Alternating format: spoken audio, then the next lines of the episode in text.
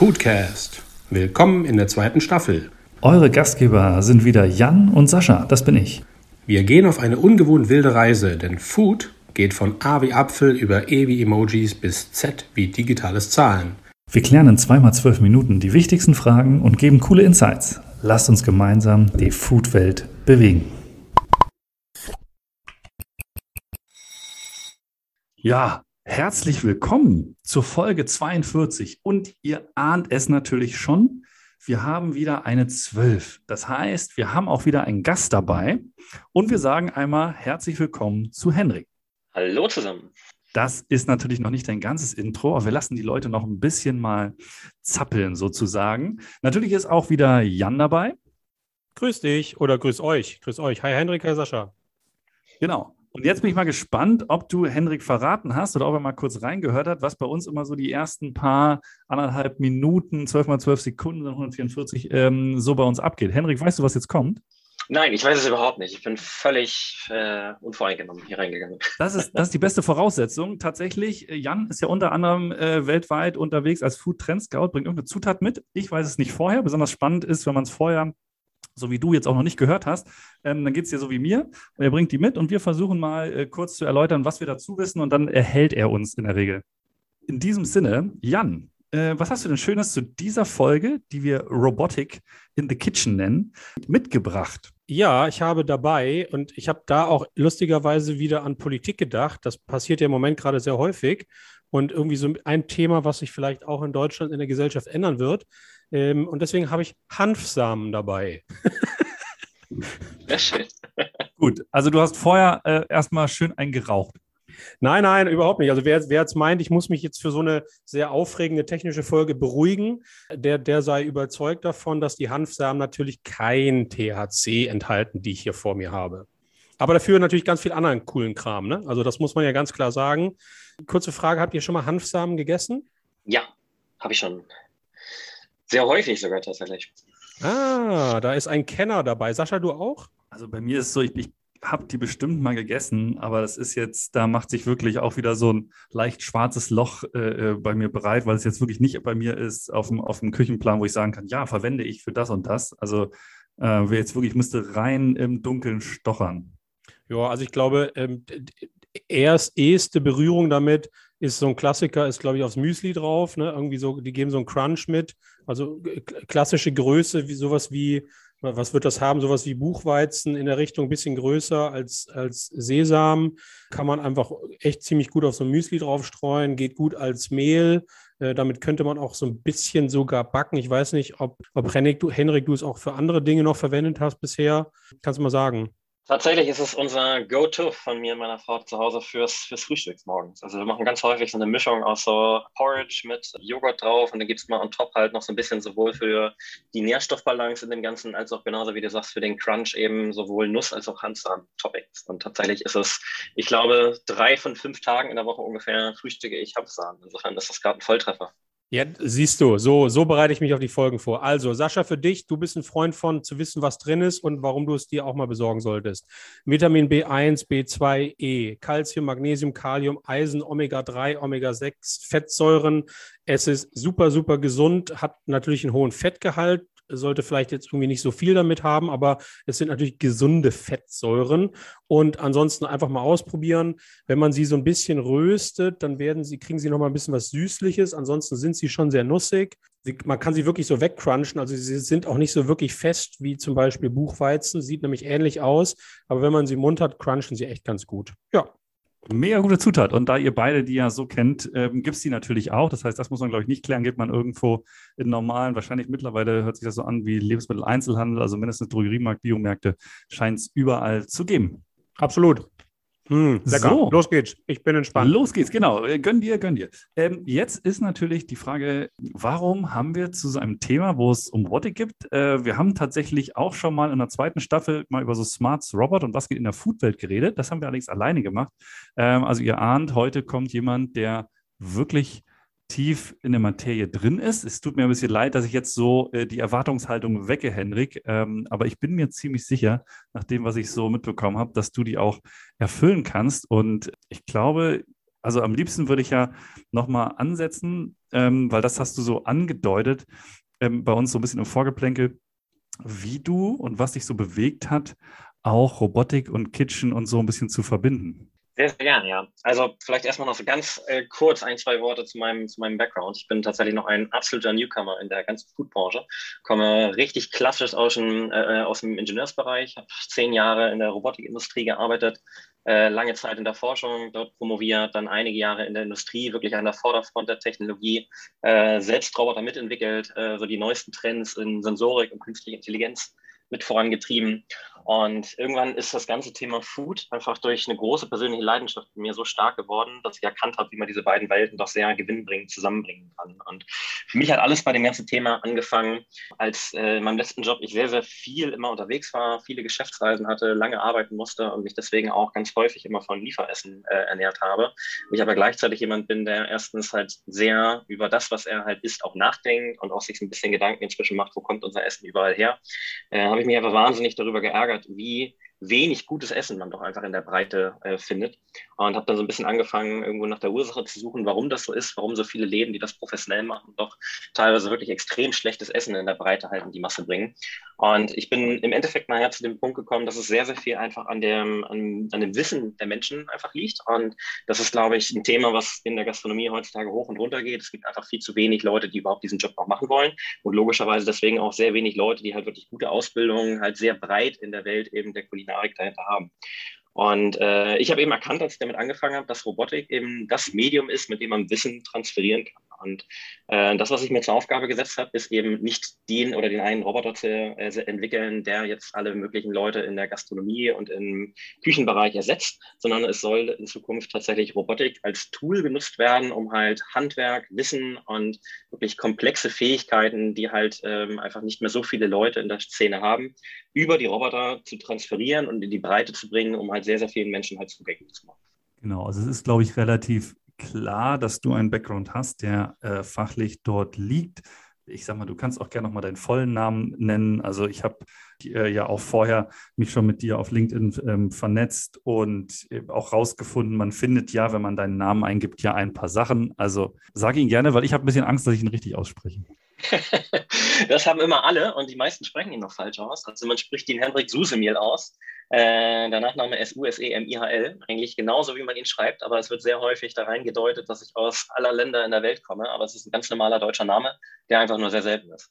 Ja, das macht uns ein bisschen vergleichbar, weil äh, meiner wird auch immer falsch ausgesprochen, auch, auch wenn man ihn nur so ausspricht, wie er da steht. Also von daher ähm, äh, freut es mich, irgendwie ein paar ungewöhnliche Nachnamen mehr, mehr kennenzulernen. Ähm, ich würde das Thema gerne. Hm?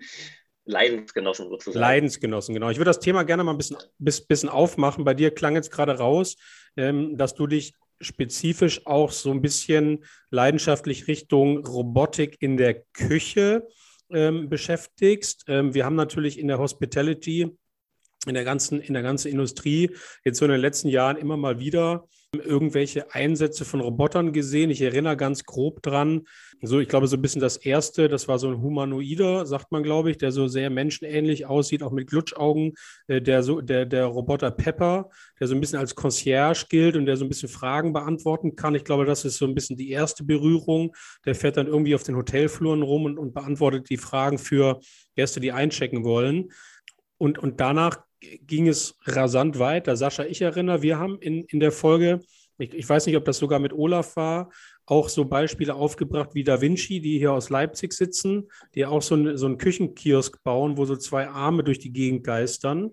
Also es gibt schon unheimlich viele ähm, Möglichkeiten, wie man Robotik äh, nutzen kann oder wie jetzt so langsam die, das Ingenieurswesen Einzug erhält in, in, ins Restaurant. Ist das so ein Ansatz, der der für dich, Henrik, überraschend ist? Oder sagst du, nee, eigentlich war das schon klar, dass man irgendwann, dass man irgendwann mehr und mehr Arbeiten technisiert? Ähm, für mich ist das tatsächlich seit den letzten Jahren eigentlich relativ klar, äh, dass ich jetzt so ganz gezielt auch in der ganzen Foodbranche gelandet bin. Ähm, das ist halt einfach so ein bisschen durch meine persönliche Motivation äh, gekommen. Aber es gibt generell in sehr, sehr vielen Bereichen, ob das im Pflegebereich ist, ob das im Medizinbereich ist, so eine ja, Verroboterisierung in der Gesellschaft, die ich persönlich sehr, sehr positiv erlebe, ähm, weil wir einfach inzwischen so ein bisschen mehr und mehr an diesen Wendepunkt kommen, dass die Technologie einfach wirklich massentauglich zugänglich wird. Das hat einerseits natürlich einfach einfach mit den technologischen und ähm, ja, äh, Fortschritten aus Wirtschaft und Forschung zu tun, dass halt die Systeme immer adaptiver, immer intelligenter werden und vor allem auch viel einfacher zu bedienen und man nicht mehr der Programmierer sein muss, der aus dem Robotikbereich kommt oder lange, lange ähm, in diese Richtung etwas studiert hat, sondern man wirklich Roboter inzwischen so trainieren und neue Dinge anlernen kann, wie man es eigentlich auch zwischen Menschen tut, also mit den gleichen Sinnen und den gleichen Gesten neue Dinge zu erlernen. Aber eben auch auf der anderen Seite, dass Robotik einfach immer erschwinglicher wird und dass die Technologie günstiger wird, größer in Massen produziert wird und es halt immer mehr Konzepte gibt, die halt auch wirklich für zunehmend erstmal kleinere Unternehmen, aber auch tatsächlich irgendwann für ganz andere äh, Bereiche, in denen Robotik bisher halt noch gar keine Rolle gespielt hat, einfach zugänglich gemacht werden. Und Gastronomie ist natürlich ein Bereich, in dem es sehr viel physische und harte Arbeit gibt. Und wenn man sich einmal ursprünglich anguckt, wo kommt eigentlich die Robotik so aus der Industrie her, dann hat es ja dort angefangen, dass man Arbeiten ersetzen wollte, die halt für Menschen erst einmal sehr, sehr gefährlich sind, sehr, sehr anstrengend sind und die Menschen auch gar nicht in der Lage sind, 24 Stunden in der gleichen Präzision und gleichen Qualität immer und immer wieder machen zu können. Und ganz viele Branchen haben eigentlich ähnliche Voraussetzungen, dass Menschen die Arbeit immer weniger machen möchten heutzutage, weil sie eben genau in diesen Bereich fallen, gering bezahlt, sehr körperlich anstrengend, teilweise gesundheitsschädlich, aber die Robotik einfach noch nicht so weit war, dass sie halt außerhalb der Industrie wirklich sinnvoll einsetzbar ist. Und an diesem Punkt kommen wir eben immer mehr. Und deswegen werden neben der Foodbranche, der Gastronomie auch ganz viele andere Bereiche in den nächsten Jahren schon, also ich glaube, das liegt in sehr, sehr naher Zukunft, immer mehr und mehr von Robotern durchdrungen. Aber warum ich das Ganze einfach sehr, sehr positiv sehe, da Robotik nicht mehr, wie man das lange, lange früher gesehen hat, einfach nur, es gibt Roboter oder Menschen, sondern es vielmehr den Ansatz heutzutage gibt, wo können wir Roboter und Menschen dicht zusammenbringen und sie Hand in Hand arbeiten lassen. Und alles das, was dem Menschen eigentlich sehr schwer fällt, weil es eben so eintönig ist, so anstrengend und repetitiv, an den Roboter auslagern und die ganze Kreativarbeit, das Schaffen von Neuem und eben auch die, äh, die Kontrolle über all das, was halt so passiert, weiterhin beim Menschen bleibt. Und deswegen habe ich mir das auch so ein bisschen zu meiner Aufgabe äh, gemacht, dass ich einfach die Robotik und die ähm, ja, Menschen aus der Foodbranche einfach ganz eng zusammenbringen möchte und daraus eben so die neue Revolution ähm, erschaffen möchte von dem, wie äh, die Foodbranche vielleicht in einigen Jahren funktionieren wird. Ja, das sind ja auch jetzt ganz einfache Themen, kurz zusammengefasst. Da kann man ja gut einsteigen ins Gespräch. Also, wow, muss ich sagen. Das ist ja wirklich, jetzt haben wir ja richtig mal groß aufgemacht. Äh, was mir noch aufgefallen ist, was Jan, du hast ja gesagt, wir haben uns ja schon darüber unterhalten, also ich sag mal, ein Roboter gefühlt, den wir alle also fast alle kennen. Marc-Uwe Kling hat in, seinem, ähm, ähm, hat in seinen Büchern schon drüber geschrieben, und äh, hat dann auch äh, gesagt, da gibt es einen eigenen Kult mittlerweile für und so weiter. Also Thermomix, ja? ein Roboter, der uns ganz viel erleichtert, weil natürlich Küche, also ich glaube, es wird von vielen, wird immer noch Essen, Food massiv unterschätzt, wie groß dieser Bereich ist, wie viel dort tatsächlich an, an Menschen, an Waren und so weiter involviert sind und wie sehr wir das brauchen. Also wir, ne, wir essen dreimal am Tag im Normal oder ein bisschen öfter, ähm, was es für unterschiedliche Sachen gibt. Und das ist genau das, was, was Henrik ja auch sagt, die Qualität gleichbleibend zu machen.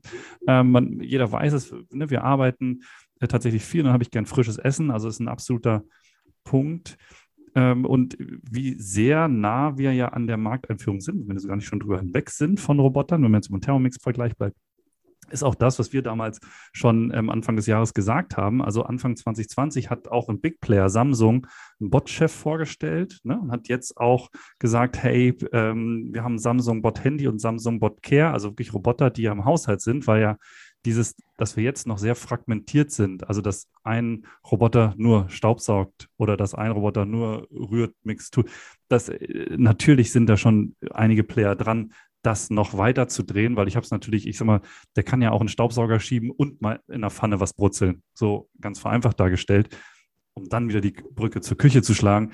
Ähm, ich glaube, ich kenne ganz viele Köche, die wirklich viele Brandblasen haben und ich weiß jetzt nicht, und wie gerne wirklich Köche zum Beispiel an der Fritteuse stehen, weil es halt sau heiß ist und du kommst schnell ran und kannst dich verbrennen. Oder das ist doch so ein Bereich, also da fällt mir sofort auf, da kann man doch super gut zum Beispiel äh, jemanden haben, äh, einen Roboter haben, der 24-7 ordentlich was an der Fritteuse brutzelt, oder Jan? Ja, da, da, da würde ich ganz gerne mal äh, dazu eine Rückfrage stellen oder vielleicht müssen wir da mal die Definition, vielleicht so wie auch Henrik sie von Roboter betrachten, weil Thermomix natürlich ist es ein Gerät, was mehrere Aufgaben erledigt. In, insofern ja, ähm, das gibt Rezepte, die man irgendwie vollautomatisiert herstellen kann. Das macht ein guter Kombidämpfer auch und selbstverständlich gibt es ja auch Fritteusen, die das machen, also die automatisch den, den Korb irgendwie nach unten und nach oben buxieren. Also was das angeht, gibt es natürlich schon viele Geräte, die viele Arbeitsgänge hintereinander machen, aber das ist dann halt wahrscheinlich ein Gerät für, für für, für ein paar Aufgabenbereiche. Also ist das schon so ein, so, ist das schon ein Roboter, Henrik, oder, oder müssen wir noch ein bisschen weiter denken?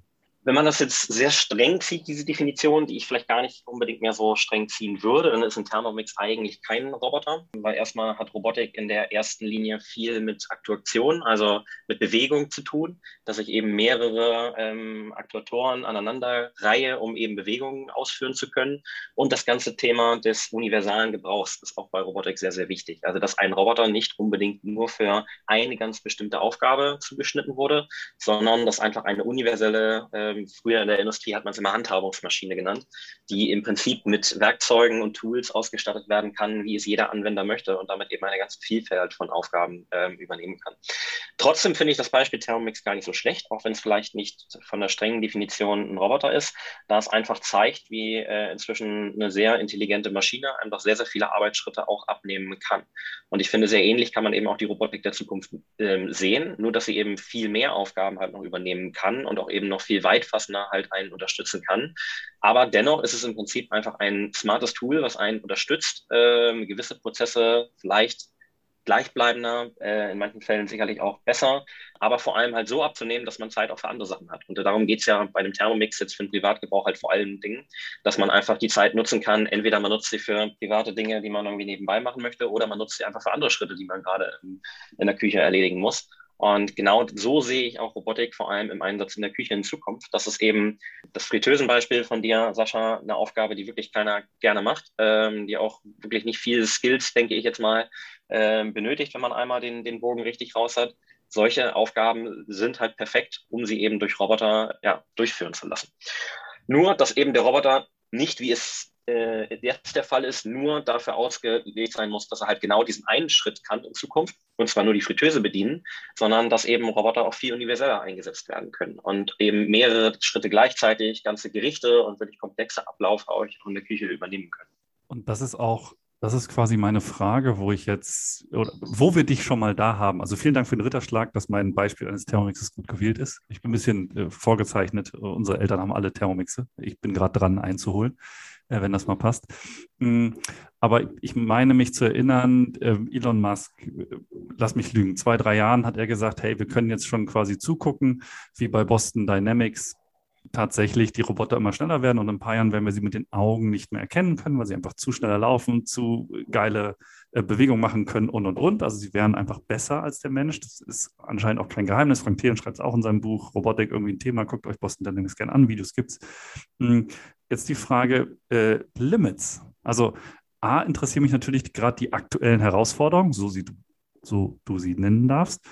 Und ist es auch so, gibt es Limits oder ist es tatsächlich so, dass die Roboter, meiner Wahrnehmung ist das irgendwie so, dass sie alles in einer gewissen Zeit irgendwann einfach besser können als wir, weil schneller, präziser, dauerhafter ähm, und sie praktisch ein, ein, einfach ein, ein super guter Freund sind, wenn wir jetzt davon ausgehen, dass wir keine Maschinenpistole oben drauf montieren.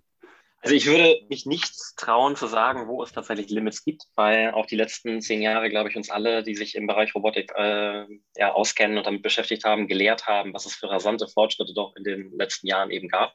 Es gibt natürlich immer noch sehr, sehr viele Herausforderungen, ähm, in denen auch wahnsinnig viel passiert ist in den letzten Jahren, aber ich würde das alles mal zusammenfassen unter dem Bereich kognitive Intelligenz das heißt, ich verbinde das, was wir quasi als Sinne bezeichnen, sehen, hören, fühlen, ähm, verschiedenste Sensoren irgendwo mit künstlicher Intelligenz, um halt wirklich meine Umgebung zu verstehen und daraus zu lernen. Es ist schon beeindruckend, was man heutzutage damit alles tun kann und auch wie massenverfügbar solche äh, Intelligenz ist. Also das Ganze ist lange aus, sagen wir mal, den Max Planck und Fraunhofer Instituten und so den tiefen Forschungszentren von Google und Co.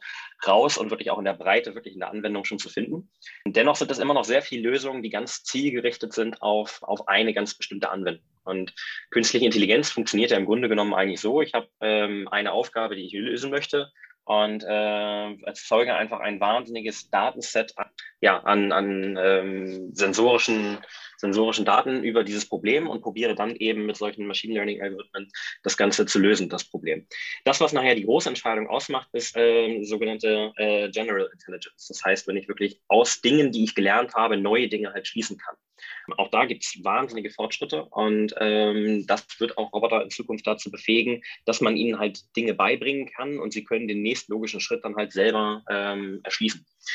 Das ist so ein bisschen die ganze ähm, Seite der Intelligenz. Und dann gibt es natürlich auch immer noch weiter Herausforderungen, wirklich Roboter physisch massentauglich zu machen. Das heißt, auch wenn sich viel getan hat im Bereich ähm, von Herstellungskosten und Komponenten, die man halt einfach braucht, um solche Systeme herzustellen, ist man, glaube ich, immer noch äh, dabei, dass man wirklich neue Wege finden muss, wie man auch Roboterbewegungen erzeugen kann, damit sie halt wirklich immer billiger und immer allgemein zugänglicher werden. Und ein ganz spannender Bereich, den finde ich dahinter, ist die sogenannte Soft Robotics. Das sind also nicht mehr Roboter, wie wir sie klassischerweise so aus der ähm, aus der Industrie kennen, große Stahl- oder Aluminiumarme, die eben mit Elektromotoren bewegt werden, sondern das sind tatsächlich so wie wir menschliche Körper ja auch nicht ähm, Festkörper sind, sondern halt aus, aus Muskeln, aus ähm, eben auch nachgiebigen oder beweglichen ja, biologischen Stoffen bestehen, so eben auch Roboter, die flexibel sind, die sich um Materialien herumfügen können und die eben auch muskelähnliche Aktuatoren haben, die genauso funktionieren wie eigentlich auch in der Natur Muskeln, die eben kontraktieren und auf und zugehen. Und ich glaube, diese Kombination aus der klassischen Robotik, dem ganzen Bereich der künstlichen Intelligenz, der einfach wahnsinnig beeindruckend ist, äh, was damit inzwischen möglich ist, plus eben ähm, neue Methoden, wie ich Dinge einfach bewegen kann und aktuieren kann, traue ich mich nicht zu sagen, wo dort die Grenze ist. Und ich kann mir sehr, sehr gut vorstellen, dass all das, was wir so vor einigen Jahren auch in Filmen wie in iRobot oder ähnlichem gesehen haben, das war natürlich jetzt ein schlechtes Beispiel, weil es immer die größte Angst irgendwo auch der Menschen ist, dass sich die Roboter irgendwann gegen die Menschen wenden. Das äh, wird aus meiner Sicht nicht passieren, sondern ja, äh, der Mensch wird immerhin weiterhin noch im Zentrum des Ganzen bleiben. Aber trotzdem äh, glaube ich nicht, dass das mehr Science Fiction sein wird in einigen Jahren. Und das, was Boston Dynamic inzwischen auch wirklich vorzeigt, wie es sein kann, zeigt uns eben, was auch für athletische Fähigkeiten Roboter in den nächsten Jahren wirklich massentauglich auch bekommen werden.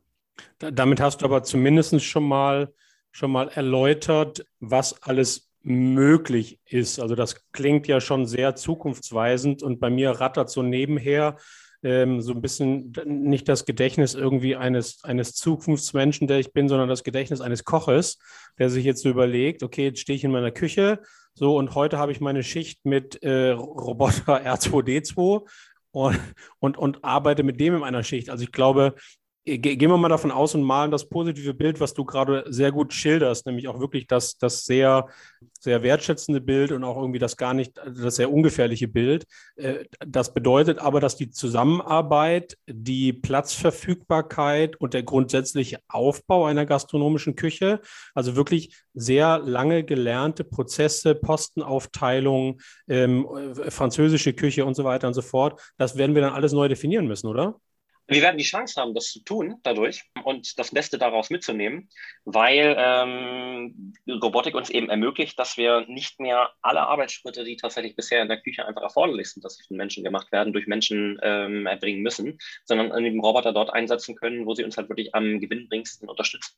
Und ähm, dann eben gleichzeitig den Leuten, die halt Essen kreieren, die halt wirklich ähm, das, was die kulinarische Welt halt einfach so vielfältig macht, ähm, ausmacht, dass die eben Zeit bekommen, sich halt mehr darum zu kümmern, wie kann ich mein Angebot täglich verbessern? Wie kann ich mehr saisonale und regionale Produkte in mein Angebot einnehmen? Und ich habe weniger Probleme, alles das, was ich neu kreiere, in meinen Küchen halt auch wirklich in Arbeitsschritte umzusetzen, dass sie halt auch wirklich dann in der, ähm, in der Hauptzeit halt funktionieren und mein ganzes Personal anzulernen, wie halt jetzt eben die neue Kollektion genau abzuarbeiten arbeiten ist, sondern kann eben Roboter sehr, sehr schnell in die Lage versetzen, etwas Neues, was ich kreiere, auch umzusetzen. Und dann auch unabhängig davon, ob ich das jetzt an den gleichen Ort mache, wo ich jetzt gerade so einem Roboter in meiner Küche angelernt habe, sondern ich kann es genauso gut in dem Moment, wo ich dieses Wissen dann einmal quasi verdigitalisiert habe, auch an einen anderen Standort bringen.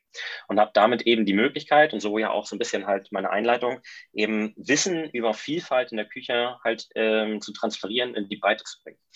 Ähm, aber natürlich wird sich auch sehr viel in der Küche ändern. Also man hat natürlich auch mit Robotern ganz neue Möglichkeiten, Layouts anzupassen, viel effektiver und kompakter zu machen, dadurch eben auch ganz andere Standort- und überhaupt ähm, Gastronomiekonzepte auch aufzubauen, die nicht mehr die typischen Raumplanungen oder eben auch Standortplanungen, wie man sie heute eben macht, halt befolgen, sondern ich tatsächlich auch in kleinen Micro-Production-Kitchens halt denken kann, indem ich beispielsweise irgendwo in der Stadtmitte ein zentrales Lokal habe, was sehr beliebt ist und ich einfach durch mehrere kleine Hub-Spots innerhalb ähm, am Rand der Stadt ähm, Leuten das beispielsweise auch über Liefer- oder To-Go-Essen, das Essen halt aus diesem Bereich zugänglich machen kann, indem ich eben das Wissen aus dieser Küche auf kleine Mikroproduktionsküchen übertrage, die dann voll autonom das gleiche Essen halt dort herstellen. Und ich finde auch den Ansatz wieder mal sehr groß und sehr schön. Das ist ja, wenn man jetzt, wir sind ja hier quasi unter uns, dass man darüber mal offen redet, dass ja auch in der Küche nun nicht alles Gold ist, was glänzt. Also es gibt zig Dokus vom Witzigmann, unserem Jahrtausendkoch, äh, von anderen Köchen, die auch sagen, hey, ähm, 12, 14 Stunden Schichten bei Jan, korrigiere mich, wie viel 100 Grad sind da teilweise an den Herren? Ja, 60 ja, auf Kopfhöhe. Ja, 60 auf Kopfhöhe. Ähm, ähm, ja, lange Veranstaltung, immer noch eine Bestellung rein. Fünf vor zehn, ich will an sich nach Hause, habe auch Familie irgendwie, ne? Kommt fünf vor zehn, kommen noch irgendwie ein paar Leute und sagen, oh, ich habe noch voll Hunger. Und du sagst, oh, na okay, muss ich ja noch, ist ja noch fünf vor zehn. Und dann kochst du da noch mal bis halb elf. Und solche Scherze ähm, sind ja in der Gastronomie weit verbreitet. Wozu führt es, dass auch die Qualität natürlich gelitten hat, viel abgekürzt wird. Also in, in der Welt, die jetzt gerade beschrieben wurde, von dir, die ich auch sehe, ist es ja ein, eine ganz wundervolle Symbiose zu sagen, hey, ähm, das Essen kommt in Qualität, äh, die gleichbleibend ist, raus. Ja, ich kann das dann noch verfeinern. Ich kann nämlich die Würze noch, also ich bin großer Fan von aus der Hand würzen, aber ich glaube, das ist was anderes. Das kann man nicht, wenn nur ein Löffel in eine Würze geht. Das geht nicht. Die Hand gibt nochmal eine ganz spezielle Würzung mit rein. Ähm, und ich kann wieder mehr in die Beratung gehen. Also ich kann mich ja wirklich damit beschäftigen und sagen, Mensch, ich habe übrigens dieses Schwein von da und der Koch kann auch mal rauskommen. Ich war letztens in der Hafen City essen und dann habe ich haben wir eine Frage gestellt am Tisch und dann kam der Koch wirklich aus einer Open Kitchen raus und hat kurz mit uns geschnackt und gesagt, pass auf, ich habe das Fleisch, das kommt daher, das kann ich dir so würzen, welches Messer dazu, das empfehle ich dir. So, solche Sachen, ja. Und ich glaube, dazu haben die Leute auch Lust. Und dann machen sie noch den Final Touch, werden wirklich wieder in die Kreativität rein dieses Berufs, die ja da ist, ja, und können sich dann über viele der Standardsachen plus, dass es den Menschen nicht gut tut, so einen Job zu machen, 12, 14 Stunden bei 60 Grad, wirklich volles Rohbonanza, sondern ähm, dass da die Leute nicht ausgebeutet werden, die dann ne, mit einem gewissen Alter natürlich auch, wie ähnlich wie auf einer Baustelle, wie jemand, der 30 Jahre auf den Knien irgendwie rumrobbt und irgendwelche schweren Sachen macht, denen geht es den Knien meistens auch nicht gut. Ja?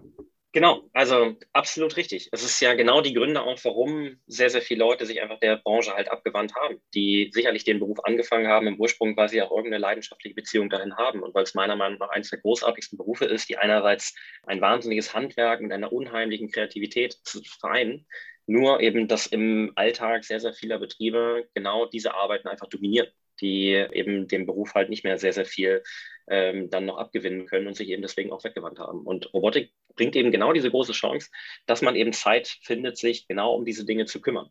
Und für mich ist eben noch eine ganz entscheidende Sache wichtig, damit Robotik tatsächlich in diese doch jetzt erstmal sehr schön beschriebene Welt äh, sich entwickelt, weil äh, man klingt ja so ein bisschen auch von ihrem Unterton, dass es natürlich auch mit in die andere Richtung halt gehen kann. Und man natürlich, Robotik kommt aus dem Ursprung daher, dass es darum geht, äh, Prozesse zu optimieren, Gewinne zu maximieren. Und genauso können sich natürlich auch, sagen wir mal, große Betriebe, große Ketten das zu nutzen machen, einfach ihre Restaurants noch wirtschaftlicher zu machen und Individualgastronomie noch weniger Raum zu lassen, überhaupt dort mithalten zu können.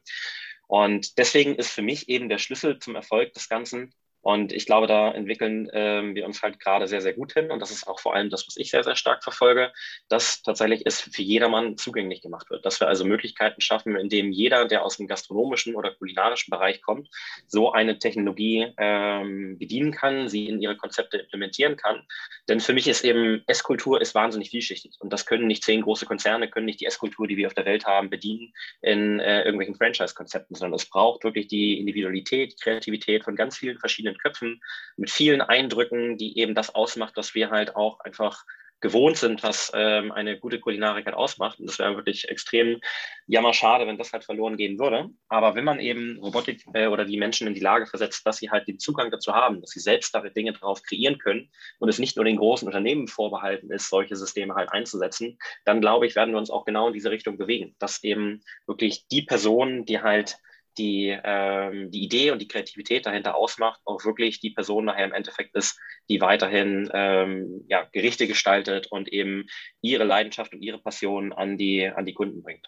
Also ich, glaub, ich glaube, ihr sprecht eine sehr große Herausforderung halt für diese Branche auch an. Die, die ist häufig thematisiert worden. Das heißt, der einfach der absolut steigende Kostendruck, vielleicht auch die Frustration der Mitarbeiter, das hängt natürlich nicht nur mit Arbeitszeit zusammen, sondern durchaus auch mit Führung. Aber ich glaube, hier wird eine große Transformation stattfinden. Also meine, mein fester Glaube, also einmal in Back-of-House, also in Küche, wo wir jetzt gerade drüber sprechen, Front of House auch. Also das ganze Thema Automation, Digitalisierung und in diesem Fall auch Robotik wird hier ähm, ich glaube, sehr viele Möglichkeiten eröffnen. Vielleicht müssen das auch einige machen. Also vielleicht ist dieser Leidensdruck leider für viele auch so groß, dass dadurch die Personalprobleme, die wir uns geschaffen haben, gelöst werden und mit und weniger Menschen in der Gastronomie ähm, da sein werden und dafür mehr digitale und Roboterlösungen. Aber gleichzeitig, wenn man das, glaube ich, schlau macht und im selben Atemzug die Rollen der Menschen in diesem Umfeld Gastronomie neu definiert. Und da haben wir heute ganz viele tolle Beispiele gehört. Also Kreation, ähm, im, im, Front of House wäre es dann Gastgebertum, ähm, Sozialisierung, ähm, Intelligenz, kreative Intelligenz, emotionale Intelligenz. Wenn man das damit dann fördert, kann man, glaube ich, die Berufsbilder wieder so interessant machen, dass daraus, dass daraus eine sehr, sehr, sehr florierende Zukunft entstehen kann. Ich denke, das wird eine, wird noch eine spannende Reise. Also ich meine, ihr habt irgendwie selber gesagt, so die nächsten drei, vier, fünf Jahre passiert ein bisschen was. Wir haben natürlich gesehen, ähm, es gibt schon die ersten Restaurantkonzepte, die komplett auf ähm, Robotik setzen. Ich glaube, was war es? Henrik Spice ist zum Beispiel in Amerika eins. Es gibt ein Restaurant in Gangzhou ähm, in, in in, in China, also mehrere Marken, die das schon machen. Die sind aber eher so monothematisch unterwegs, glaube ich. Ne? Also mehr so äh, Pasta, ähm, äh, Wok-Gerichte, äh, Pizzagerichte, also eher in diese Richtung. Und äh, woran ihr arbeitet, ist äh, multifunktional einsetzbar, richtig? Genau, es sind super Beispiele, wie man eben ähm, doch erstmal recht einfache Konzepte doch sehr gut halt mit Robotern schon umsetzen kann. Und das sind allein gesehen, das auch, finde ich, sehr, sehr schöne Lösungen, die für manche Bereiche einfach total sinnvoll sind. Also gerade äh, in Bereichen, wo Leute vorbeigehen im Grab and Go, in irgendwelchen öffentlichen Plätzen macht so etwas so Self-Service-Style. Ich kann mir meine zehn Bowl-Gerichte äh, von Spice beispielsweise rausholen. Macht doch schon total Sinn. Aber das ist noch nicht die universelle Lösung, um eben diese ganzen Probleme, die wir angesprochen haben, tatsächlich zu handeln. Sondern Küche ist ja ein wahnsinnig vielschichtiger äh, Betrieb mit wahnsinnig vielen Möglichkeiten, wie man Gerichte zubereiten kann. Unheimlich viel Handwerk, unheimlich viele Prozesse und sehr, sehr viel Wissen. Und in den nächsten Jahren werden vor allem jetzt eben Konzepte mehr und mehr in den Markt kommen, diese genau diese, ja, diese Mono-Ansätze einzelner Kulinarikkonzepte, äh, diese eben zu automatisieren lösen. Aber der richtige ähm, ja, Kipppunkt aus meiner Sicht wird tatsächlich kommen, wenn man eben Systeme in den Markt bringen kann, die eben ähnliche Fähigkeiten mit sich bringen, wie es eben auch heutzutage Köche oder Köchinnen halt können, indem sie eben ganz viele verschiedene kulinarische Richtungen aus einer Hand herstellen können. Und ähm, ich glaube auch das, äh, oder das ist genau das, woran wir eben arbeiten. Und auch das wird nicht mehr äh, lange hin sein, bis das tatsächlich Realität sein wird. Aber es sind natürlich super Beispiele, um einerseits eben auch äh, den Kunden schon so ein bisschen den ersten Kontakt zu zeigen, dass es auch vielleicht in der Zukunft ganz normal sein wird, dass ähm, Roboter gewisse Schritte übernehmen. Ich finde es auch cool, dass eben viele dieser Konzepte das sehr, sehr offen und transparent gestalten und nicht einfach nur im Back-of-House hinter verschlossenen Türen äh, kommt das erste raus und niemand weiß, was dort passiert ist, sondern ich glaube, das ist auch vom, vom Botschaftsaspekt sehr sehr wichtig, dass Leute einfach damit konfrontiert werden und sich damit äh, beschäftigen. Aber es ist, denke ich, auch für viele Leute, die eben in der, in der Food-Szene ähm, aktiv sind, einfach sehr, sehr schöne Beispiele, um halt mal weiterzudenken. Okay, was kann ich denn, wenn das schon funktioniert, jetzt in ein paar Jahren machen, wenn halt noch viel mehr funktioniert? Und wie kann ich Konzepte komplett neu denken? Insofern finde ich es ja viele Beispiele, die es inzwischen gibt, ähm, die ähm, ja, was du auch vorhin sagtest, Sascha, die bereits schon auf Fritteusen beladen können. Ähm, gesamte Restaurantkonzepte, die vielleicht auch teilweise ein bisschen für den Show-Effekt natürlich gemacht werden und nicht nur unbedingt sinnvoll automatisiert. Aber trotzdem zeigen sie einfach die Möglichkeiten, die wir jetzt schon haben und äh, geben so ein bisschen den Ausblick auf das, was wir in den nächsten Jahren haben werden. Das war ein schönes äh, Schlusswort. Ich sage mal so, du hältst uns bitte auf dem Laufenden. das werde ich tun, auf jeden Fall. Bitte, unbedingt. Und äh, mir fällt auch noch ein, ähm, dass tatsächlich ne, der gute alte Spruch, liebe Gastronomen, ne, also hier mag wohl klingen, ich habe es ja Quality Land vor, eine weiße und eine schwarze Edition, sind beide ungefähr gleich, aber ziemlich cool zu lesen. Aber gehe mit der Zeit, sonst gehst du mit der Zeit. Ne? In diesem Sinne, vielen Dank für eure Zeit, die ihr uns geschenkt habt. Vielen Dank für deine Zeit, Henrik und Jan. Hm, und dann bis zum nächsten Mal. Wir freuen uns auf dein Update, Henrik. Ich freue mich auch. Dankeschön, Sascha. Dankeschön, Jan. Hat sehr viel Spaß gemacht, bei euch zu sein. Und vielleicht äh, sehen wir uns ja in irgendeinen weiteren Folgen mal wieder mit äh, der nächsten großen Revolution, äh, wie sie jetzt vorangeschritten ist. Mal gucken, mal gucken, wer dann kocht. Ja, mal gucken. Ich koche dann nicht mehr. Also wenn, ihr, wenn der Roboter das so gut kann, dann mache ich das nicht mehr. Ja. Oder wir haben Thermomix, geht auch. Der, der Thermomix kocht für uns. Wir machen den Kochabend mit Thermomix. Vielen, vielen Dank euch. Schönen Abend. Dankeschön. Ciao.